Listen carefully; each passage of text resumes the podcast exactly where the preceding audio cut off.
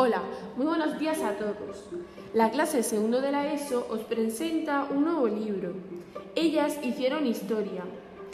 Aquí vamos a tratar las historias de algunas mujeres que cambiaron la forma de pensar o de actuar de la sociedad. La primera se llama La Condesa de Benavente. Los chicos están preocupados, pues su profesor les ha puesto un trabajo difícil elegir a una persona admirable para contar su historia al resto de la clase. Y no saben por dónde empezar.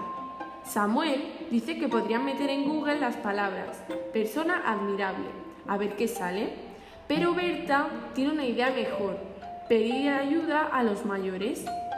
El abuelo de Carlos trabaja como voluntario en el Museo del Prado y esta tarde va a enseñar los cuadros de Goya. Carlos le habla de sus deberes.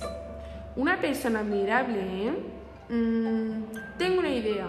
Veamos las pinturas. El abuelo de Carlos va explicándole cada cuadro. De pronto se detiene ante el retrato de una mujer. No es ni guapa ni fea, ni joven ni vieja. ¿Qué te parece? Shh. Pues si la mujer del retrato no hubiese existido, posiblemente algunos de esos cuadros no se hubiesen pintado nunca.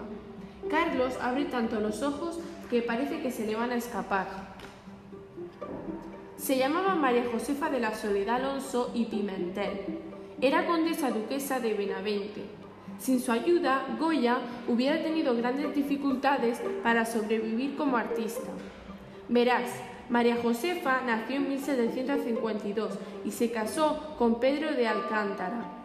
Tuvieron cinco hijos y la condesa se ocupó de su educación, aunque en las familias nobles solían dejar a los niños en manos de ayas. Vivían en Madrid y tenían una brillante vida social. La duquesa era una mujer muy culta, que hablaba varios idiomas y a la que le apasionaba la literatura, la música y el arte.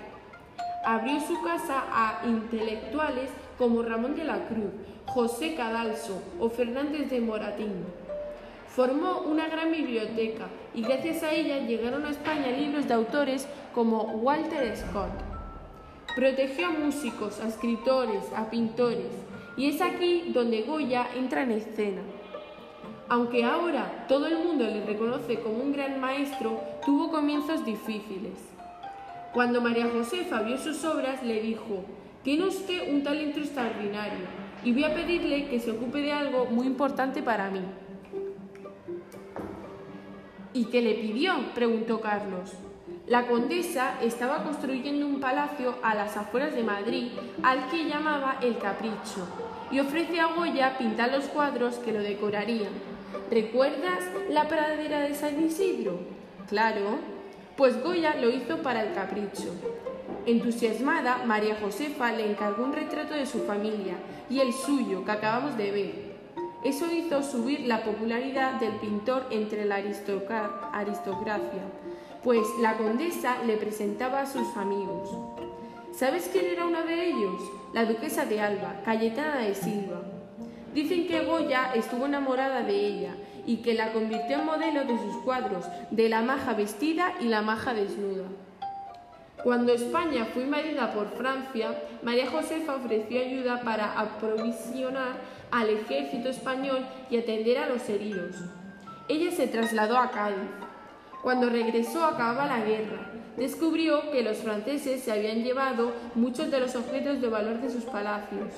Sin embargo, la maravillosa colección de pintura estaba a salvo. Un pintor modesto, al que ella había protegido, puso a salvo toda la pinacoteca.